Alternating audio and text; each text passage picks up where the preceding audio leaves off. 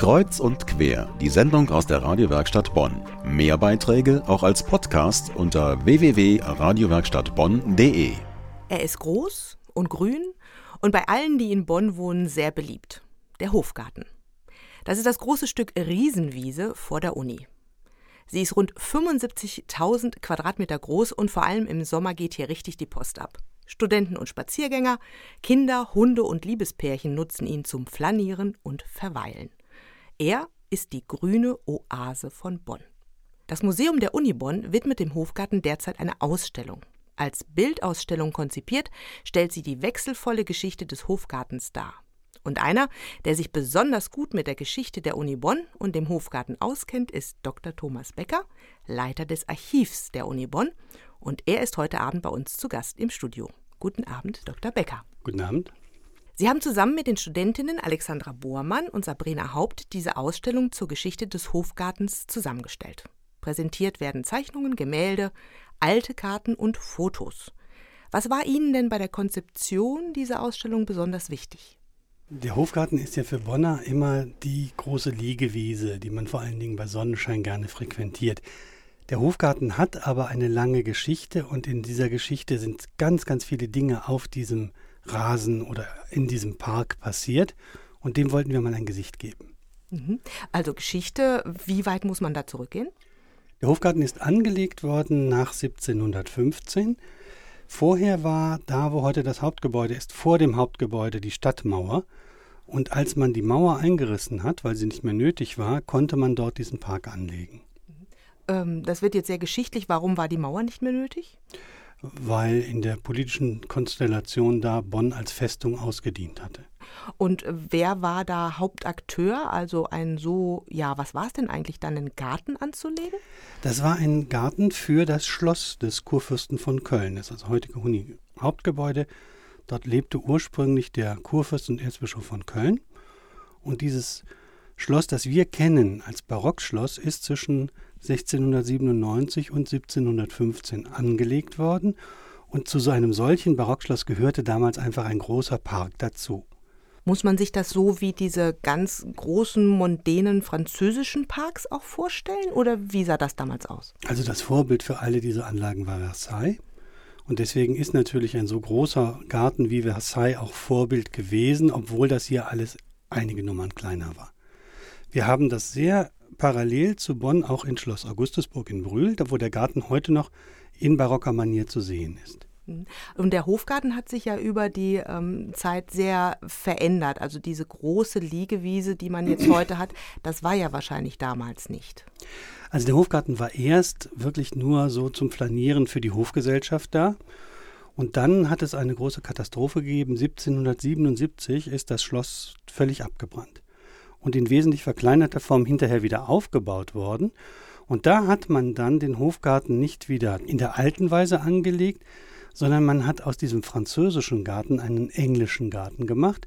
Man hat zum allerersten Mal den ganzen Zwischenbereich zwischen den beiden Baumalleen mit Rasen eingesät und hat dann eben drumherum die Bäume einfach wachsen lassen. Vorher wurden die immer beschnitten, man hat immer dafür gesorgt, dass alles zierlich und klein war. Und jetzt ließ man der Natur ihren freien Lauf. Und das war etwas, was man dann im 19. Jahrhundert auch sehr gerne aufgenommen hat. Die Ausstellung zeigt ja sehr schön, auch anhand von historischen Dokumenten, auch von alten Fotos, wie es damals aussah. Was ist denn so Ihr Lieblingsstück in der Ausstellung? Lieblingsstücke hat man viele. Also was ich sehr liebe, ist ein äh, farbiges Bild, das den Hofgarten um 1900 zeigt, wo eben äh, Damen mit Kinderwagen und Studenten und Offiziere der Garnison flanieren. Aber wir haben auch ein herrliches Bild, das zeigt den Rektor der Universität anlässlich eines Sommerfestes mit einer Kuh neben sich. Denn es gibt äh, die alte Geschichte, dass jeder Professor das Recht habe, eine Kuh auf dem Hofgarten weiden zu lassen, was übrigens ganz völliger Quatsch ist, aber es ist eben nett erzählt und man hat es damals eben richtig umgesetzt. Dann haben wir eine wunderbare Karikatur aus den 20er Jahren, die zeigt den Pflichtsport auf dem Hofgarten. Damals wurde eingeführt, dass alle Studenten und Studentinnen einmal in der Woche Sportübungen machen mussten. Und das kann man da wunderbar sehen. Und das sind alles Stücke, die ich wirklich sehr, sehr gerne habe. Sie hören kreuz und quer aus der Radiowerkstatt Bonn. Der Hofgarten, die große Rasenfläche vor der Uni Bonn, hat eine wechselvolle Entwicklung hinter sich. Eine Ausstellung im Museum der Uni Bonn beleuchtet derzeit die Geschichte der großen Rasenfläche. Dr. Thomas Becker, Archivleiter der Uni Bonn, hat die Ausstellung kuratiert, also organisiert, und ist heute bei uns zu Gast.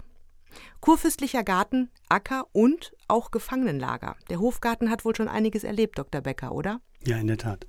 1945 hat man dort ein Kriegsgefangenenentlassungslager gemacht, das heißt eine reine Durchgangsstation, die natürlich trotzdem auch für die Menschen, die damals hier lebten, ganz wichtig waren. Da haben viele Frauen eben immer vorgestanden und gewartet, bis ihr Liebster da endlich herauskommen konnte. Das ist nur eine der Facetten, was man alles auf dem Hofgarten schon erlebt hatte. Es gibt viele, viele andere Veranstaltungen oder Einrichtungen, die dort gewesen sind. Heute darf ja jeder auf diesen Rasen, das war aber nicht immer so, ne? Also gerade im 19. Jahrhundert, wo der Hofgarten wirklich wichtig war, so als Flaniermeile, wo also, wir würden heute sagen, ein Naherholungsgebiet war für die Bonner Bevölkerung, da war es streng verboten, den Rasen zu betreten. Die Gehwege waren für die Öffentlichkeit freigegeben es gab extra Parkwächter der Universität, die darauf achteten, dass niemand auf die Rasenfläche ging.